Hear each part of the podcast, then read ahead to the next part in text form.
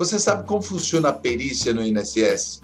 E também sobre as questões envolvendo Covid, agora especialmente nesse tempo de pandemia, e também sobre aposentadoria especial e aposentadoria por incapacidade. Então vamos saber, vamos à nossa história de hoje.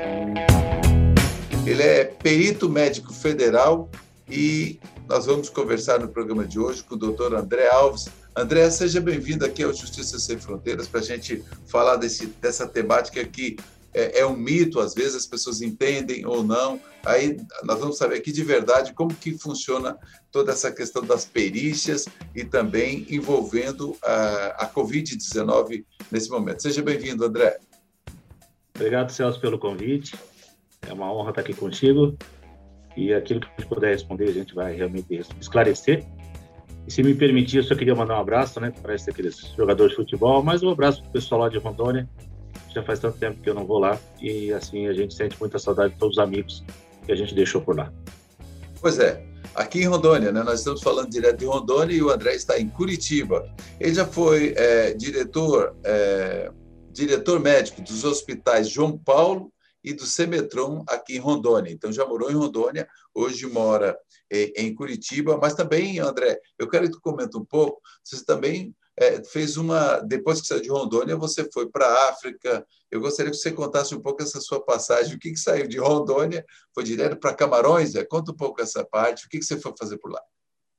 É, antes, é, antes dos Camarões, eu estive na Inglaterra para estudar, eu fiquei lá dois anos com a família, e quando eu voltei para o Brasil, eu recebi um convite de uma empresa brasileira para trabalhar como médico do trabalho uh, nos Camarões, e eu fiquei lá por lá três anos.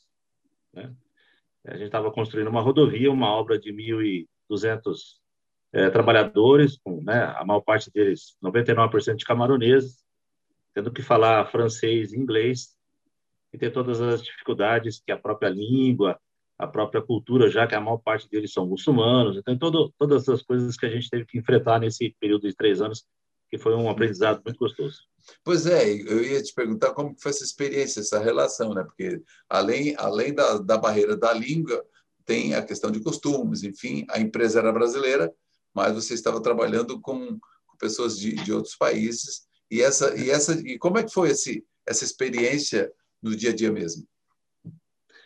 É como, como médico do trabalho, é, essa empresa é uma é empresa, na verdade, é uma empresa portuguesa que pertence a uma empresa brasileira, né? Que tocou a obra. Então nós tínhamos ali é, portugueses de Portugal e os brasileiros que são, né? Que a gente considera de expatriados e a maior parte são de trabalhadores locais. É, o que é interessante é que cada local onde você está é, existe uma lei, né? Uma lei trabalhista. Então, eu tenho que lidar com a lei, eu tive que lidar com a lei trabalhista camaronesa, lidar com a lei trabalhista portuguesa e com a brasileira, é, tentando dar o melhor para todos, né? encontrando aquele ponto de equilíbrio entre aquilo que você pode conceder e aquilo que não fica exagerado para ninguém, né? É, e assim, vamos, logicamente que a, a lei camaronesa é muito frágil, né? Era uma coisa, é um país ainda, é uma, é uma, uma sociedade ainda em crescimento, em termos de legislação adequada de proteção ao trabalhador. E assim, foi, foi realmente muito gratificante a gente ter que começar praticamente do zero, treinar todo o corpo de enfermagem, contratação de outros colegas médicos, foi é uma coisa e assim o lidar dia a dia com todos os os trabalhadores. Eles tiveram que aprender a utilizar é, máscaras de segurança, botas de segurança. É todo um treinamento que a gente teve que dar para que tudo desse certo para eles para que usasse os EPIs, né? E uma coisa é, que você está falando, é, que lá, por exemplo, da questão da legislação trabalhista camaronesa e tal, veja, então a Justiça do Trabalho, ela não é uma jabuticaba que só tem no Brasil, está provado que tem, e tem, a gente sabe que tem, alguns é, na reforma trabalhista defendendo que isso é uma coisa que só existe no Brasil e que não é verdade nenhuma, né? Mas você ia, é. você ia comentando, André. A legislação brasileira é muito mais é, abrangente e mais é, protecionista em relação ao trabalhador, né? Tem coisas que são importantes no termos de protecionismo, quer dizer, o uso adequado de uma máscara quando você está quando você está exposto a muita poeira, por exemplo, em britador e tudo mais. Mas quando você vai em outros lugares, isso é muito pouco vir, muito pouco é, visível, né? Assim como a legislação portuguesa também ela, ela é muito incipiente, a legislação trabalhista em relação à nossa, a nossa é muito mais amadurecida. A legislação portuguesa ela também tem muita, ela não, não se preocupa com determinadas coisas que a gente faz, como os exames periódicos, submeter a radiografia, submeter a espirometria, são toda essa rotina, audiometria, né, que a gente faz, uhum. e que a gente pode levar e fazer para todos. Então, como, como eu tinha que fazer para os brasileiros, fazer audiometria, espirometria, é, toda essa parte, eu fiz por extensão a todos. Então, todos foram agraciados com isso. Então, a gente fez uma supressão, né? É, então, em comparação, a, a, legislação brasileira dá uma proteção maior em termos de prevenção de acidentes e doenças do trabalho, né? Porque se a pessoa não usa os equipamentos de proteção e a, e a lei é frágil, aí realmente o risco de mais acidentes e doenças do trabalho é muito maior, né? É muito maior, com certeza. O que, o que na verdade, a função da medicina do trabalho é devolver o trabalhador são a cada dia que ele volta para casa. Basicamente é isso o nosso objetivo. Se a gente conseguir isso, a gente conseguiu tudo. O restante são só legislação. Então, o trabalhador, se ele entra saudável pela manhã e sai ao final do seu expediente saudável, o trabalho da medicina já está completo. Toda, toda a equipe. Quando eu falo de medicina, eu falo de segurança do trabalho, medicina sim, do sim. trabalho. Tudo que envolve. Todo mundo que está envolvido nessa, nessa, na área da saúde. parte de cuidado. Do cuidados com o trabalhador. Muito bem. Bom, e o André também, ele foi ex-diretor substituto da gerência executiva do INSS em Curitiba e também atuou a atuação dele como é, auditor de serviço de saúde e como perito da Justiça do Trabalho nos estados de do Paraná e também de Santa Catarina, ou seja, do TRT da nona região e do TRT da décima segunda região. É, agora, André, me passa um pouco assim para a gente dar esse introito aqui. Aliás, eu vou já deixar para o próximo bloco para a gente falar, para você fazer um panorama para a gente com relação à perícia médica federal. Como que isso na prática funciona, mas a gente vai para um breve intervalo e na volta eu vou conversar aqui com o perito médico federal, doutor André Alves, aqui no Justiça Sem Fronteiras. A gente volta aí já já.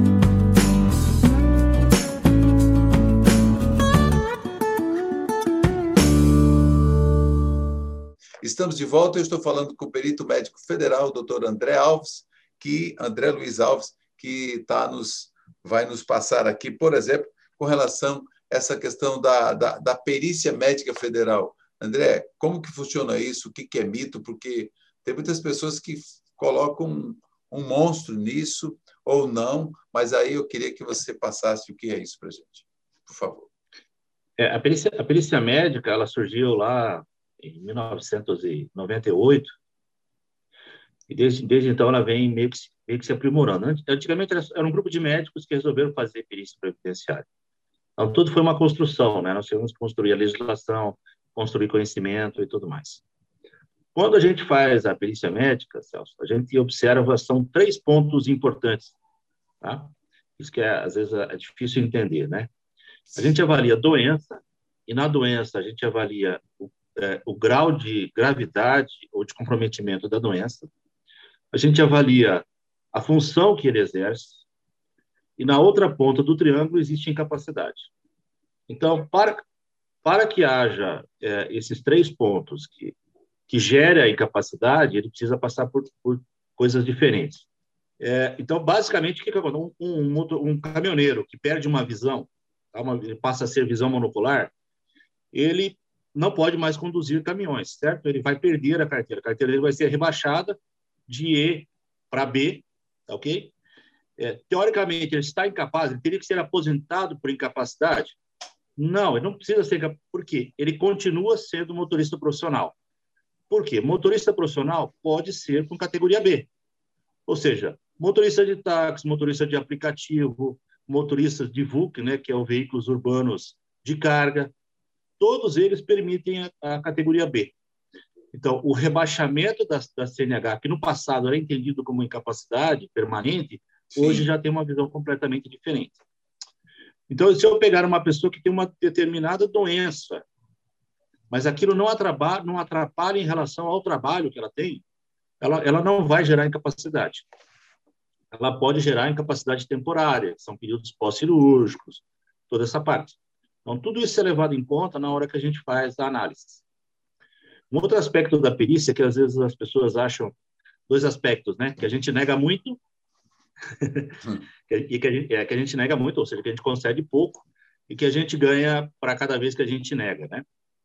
A gente, primeiro vamos começar pelo pelo negar. Mas, mas, mas a gente que você fala o quê? A gente quem? A gente cidadão? A gente é a população a, a, população de beneficiários que fazem uso da perícia. É muito comum nós peritos escutarmos essas duas coisas, né? A gente aprova muito pouco, a gente concede muito pouco Sim. e em alguns casos a gente é, é como se o governo desse uma um bônus para a gente para cada vez que Sim, a gente como se você uma... é como se se fosse é, tipo assim é, se fosse bacana para vocês, olha, a gente está negando que estaria fazendo a serviço de alguém para negar, é. quando na verdade poderia conceder. Quer dizer, tem toda uma uma situação, né? Não é, não é a coisa é, é técnica. Não, não né? funciona. É, primeiro que a gente não está lá, nosso trabalho lá é bem técnico, né? Primeira coisa.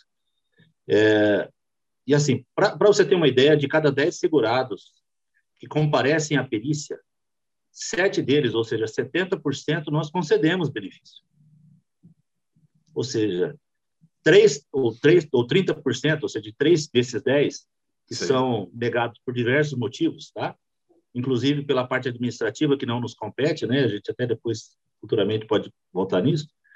Mas desses três, de dois que vão para a Justiça Federal discutir, é, menos da metade são revertidos, ou seja, os próprios peritos, que não são os peritos médicos federais, por, concordam com o nosso parecer. Então, é, realmente, é, é, possível ter erro? Qualquer um é possível ter erro em qualquer lugar, né? É, mas o que a gente tenta fazer é mitigar o erro ao máximo que a gente pode. Como é que a gente mitiga isso? É padronizando condutas, é tendo muitas reuniões, é discutindo casos. Por exemplo, se eu estou fazendo uma perícia oftalmológica e eu sei que eu tenho um colega lá, oftalmo, eu levanto na minha cadeira, vou discutir com ele, olha, estou com tal coisa, o que, que você acha? Né? Sim, a, gente, a, gente, consegue ter essa discussão Entendi. dentro da perícia médica. Então, é, é, é, a gente precisa perder um pouco essa mística, essa holística, né, que a gente tem, ah, porque as coisas são todas ruins. E a gente, a gente até entende que o perito médico, as pessoas acabam vendo, eh, as pessoas que nos procuram para fazer perícia lá, como beneficiário, elas veem a gente como aquele último cara que vai assinar o cheque. E quando é a gente é uma, é uma, cheque, há uma esperança depositada ali, né? Com isso Essa eu vou esperança resolver. depositada naquela. É. Que vai que, resolver. Na verdade, não tem nada a ver com a gente. É nosso, nosso papel é puramente técnico. Uhum. Tanto Mas, que muita gente, muita gente que a gente concede o benefício, Sim. ele é negado porque ele tem problemas na parte administrativa. Vou dar um exemplo, né? Você, Celso, compra um Fusca, né? e aí você vai e bate esse Fusca. Certo. Tempos depois, você fala assim, o Fusca está batido. Tempos depois, você vai e fala, não, vou fazer um seguro desse Fusca. Aí você fez o seguro, bonitinho, começou a pagar todo mês. Depois de um ano, você fala assim, eu vou cobrar o seguro dessa batida que eu tive que a batida não vai pagar. Que a, que a, batida foi antes do seguro, tipo. É. é o que a gente chama de doenças pré-existentes.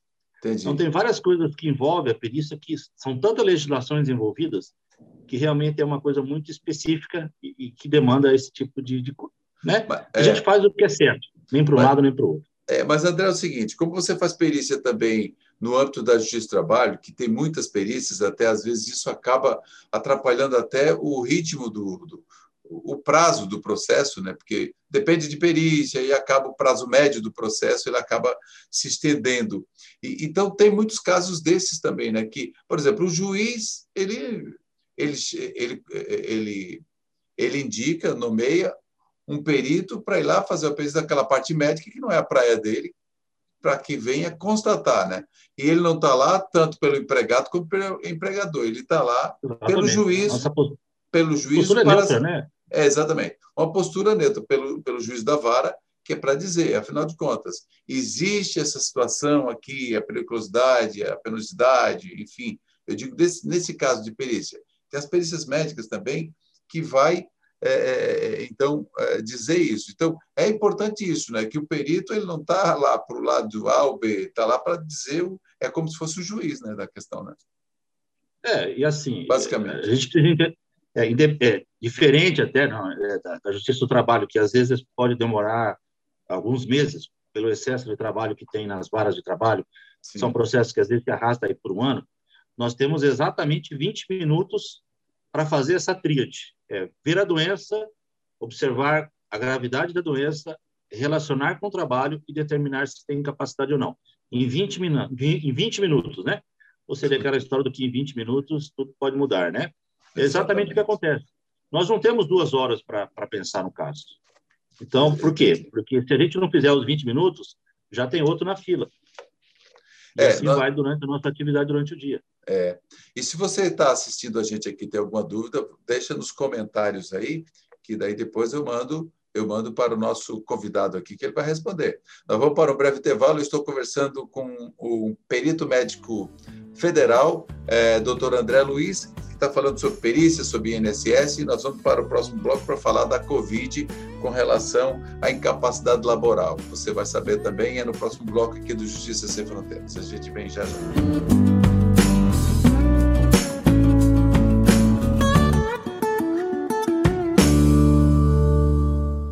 Estamos de volta agora. Eu estou no terceiro bloco com o Dr. André Alves, que ele é perito médico federal e tem uma experiência vasta aí na área da, da, da perícia, né? Pelo INSS, já atuou até fora do Brasil com relação a médico do trabalho. Então, tem uma experiência muito importante, porque esse programa é sem fronteiras e o André também é sem fronteiras. Trabalhou na, lá na África e está no Brasil, está morando em Curitiba e aqui prestando essa nossa essa, essa para a sua audiência, na verdade, essas informações. André, nós estamos aí nessa Covid que pegou o mundo inteiro é, desprevenido aí já há um ano e pouco. E o que, que a Covid-19 tem a ver com a incapacidade laboral? É, são vários, vários pontos né, a discutir. Tá? É, é a grande questão hoje do Covid é que, normalmente, 90% das pessoas que pegam Covid, eles acabam não desenvolvendo formas assim mais que precisa internar, que precisa é, todos aqueles cuidados de UTI e tudo mais.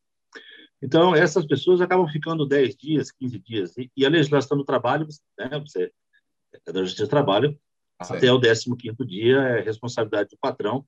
O INSS entra somente a partir do 16º dia como uma seguradora, né? É que então, antigamente, então, chama, é, antigamente chamava assim, ah, o fulano está encostado no INSS, né? Aquela coisa. Está encostado, é né? Porque, é, está encostado. Porque, na verdade, assim, ó, quem tem responsabilidade de pagar salário é o empregador. Tá? O que o INSS paga é um seguro, é um seguro incapacidade. Certo. São coisas bem distintas, legislações distintas, inclusive tem valores distintos, né, Celso? Quem entra em benefício não recebe 100% do salário, é feito um cálculo baseado no tempo de contribuição. Ok? Sim. Só para a gente entender. É, é a, o grande problema da Covid hoje né? Não está sendo os casos leves, estão sendo os casos mais graves. Porque as pessoas estão vindo com a gente, é, muitos deles sequelados, né? Então, tem pessoas com problemas cardiológicos, problemas neurológicos, né? É, vem ali completamente desorientado, né? Com déficit cognitivo, são várias, várias alterações que você tem. Sim. E esses trabalhadores, a gente não tem um parâmetro ainda de quanto tempo as, é, esses trabalhadores ficarão afastados do trabalho. Então, diferente do que a gente já tem da, da nossa história de, de, de, tanto fazer avaliações das doenças, a gente já tem mais ou menos uma estimativa de tempo de, de afastamento. em relação ao Covid, não, a gente nem sabe. E muitos deles a gente não sabe nem se vai voltar ao trabalho, porque as sequelas são tão graves que realmente tão, tem trazido muitas per, é, perturbações na pessoa, né? Não é, só agora, na pessoa, como na família. Né? Falando em sequelas, porque na verdade é, é isso é quando a pessoa é internada com Covid, e às vezes até quando ela ficou muito afetada, que chegou a ser entubada. Então, certamente, é, aí você é médico, sabe melhor do que eu, eu acho que pode até explicar melhor do que eu, deixa algumas sequelas, e isso acaba carreando lá no INSS, né, com relação a essas, é, essa licença, né, esse afastamento. É. Existem, existem uh, alguns problemas que em algumas regiões do Brasil por falta de peritos, as pessoas estão demorando muito também para fazer perícia. Esse é um problema mais grave que a gente tem enfrentado em lugares aí que a pessoa agenda uma perícia hoje só vai ser avaliada daqui a 90, 120 dias. E traz uma repercussão financeira muito grande na família, né? Esse é um problema que a gente vai tem que trabalhar em relação a isso, né? É, existem regiões do Brasil que em uma semana você faz a perícia, então você não tem um grande impacto financeiro. Grande, a grande questão é assim, que essa, esses segurados que, que ficam lá, trabalhadores que ficam lá na, na, na, UTI por muito tempo, eles saem com diversas coisas, né? Eles, eles perdem peso, eles têm dificuldade de, de andar, é, precisa de fisioterapia, respiratória, pulmonar. Assim, são várias coisas que agrava muito as condições financeiras da família. E, e o que acontece? O salário, que, quando ele vai receber o benefício, ele já é mais baixo, e aí você traz um impacto muito grande na qualidade financeira da pessoa. Em relação à Covid, uma coisa que até é importante, que essa lei saiu a 14.151, que trata das gestantes, né? é, a gente tem recebido na perícia médica muitas gestantes que são encaminhadas pela empresa. E a lei, ela não estabelece que ela tem que ser afastada pelo INSS. A obrigação do pagamento do salário, ela continua sendo da empresa. Né? A empresa não pode empurrar a funcionária porque não tem um lugar onde colocar. Né? Só essa lei, ela traz, ela trouxe essas questões que ainda precisam ser amadurecidas. Tudo bem, você vai afastar a gestante, mas de quem é a responsabilidade, né? Hoje a responsabilidade é do empregador. O empregador não pode deixar uma gestante sem salário. Mesmo que o INSS negue. Por que, que o INSS vai negar? O INSS, a, a figura do perito médico, ele só pode conceder aquilo que a lei manda. Se Sim. a lei diz que não fala nada, a gente não, não tem condições de colocar. É, não pode ir além da lei. Né? Não pode. É, é, nós, só, nós só podemos fazer aquilo que a lei manda. Diferente do, de quem trabalha no privado, ele pode fazer tudo, exceto aquilo que a lei diz que não pode fazer.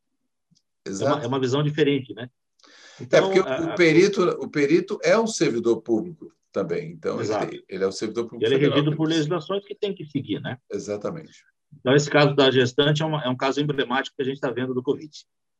E eu queria só finalizar com uma questão sobre incapacidade, né?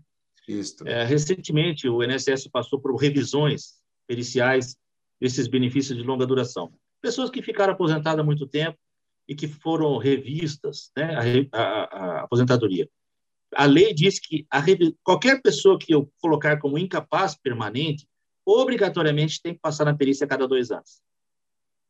A lei diz isso, não é a perícia médica, não, é a lei.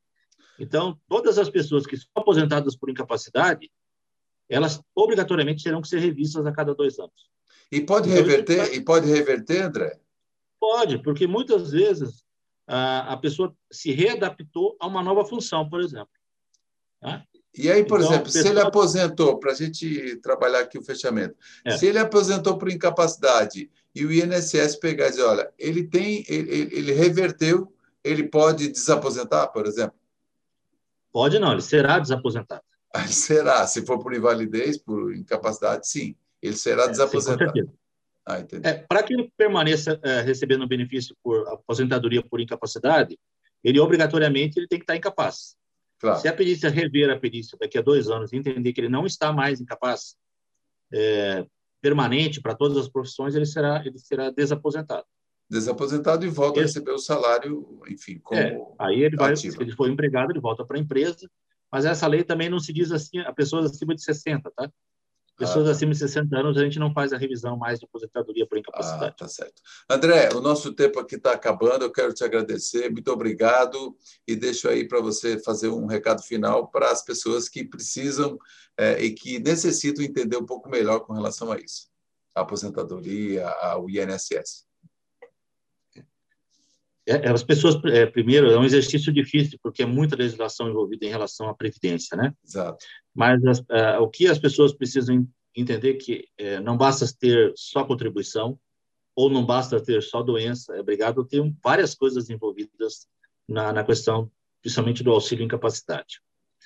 É, que a perícia médica, ela, cada vez mais, ela tem trabalhado na melhora técnica do seu serviço, buscando novas rotinas de trabalho, novas discussões. Não é uma, não é uma classe, né? não é uma carreira que está parada no tempo, ela continua avançando. É, coisas que a gente fazia há 10 anos atrás, hoje a gente já não faz mais, porque a medicina mudou muito, né? Então, isso precisa, precisa de um entendimento maior sobre tudo que acontece em relação à perícia médica. E um último esclarecimento, né? A perícia médica não é mais perícia médica do INSS, tá? Ela deixou de ser, ela não está mais sobre a aba do INSS desde 2019. Ou gerar uma carreira ligada ao Ministério da Economia. Até porque a gente faz outras perícias que não são do INSS. Por exemplo, perícia para isenção de imposto de renda. Ela está relacionada com a Receita Federal e não com o INSS. Perícia de LOAS, que é o BPC, está relacionado com a, a, parte social e não com o INSS, a gente faz. É, e agora esses setores, inclusive o Ministério do Trabalho, que era Ministério do Trabalho, também está ligado ao Ministério da Economia. Mas é isso, nosso tempo já esgotou. André, eu quero agradecer aqui a tua gentileza aí de participar com a gente. É, eu conversei com André Luiz Alves, que ele é perito médico federal, e com experiência aí de, na área da medicina do trabalho, é, trabalhou por, pelo, foi diretor de hospitais é, diretor, diretor médico né, de hospitais aqui de Rondônia, do Hospital João Paulo II e também do Semetron. E aqui nós encerramos o nosso Justiça Sem Fronteiras de hoje. Obrigado, André, e até o próximo. Obrigado. Até mais. Tchau, tchau. Valeu. Tchau, tchau.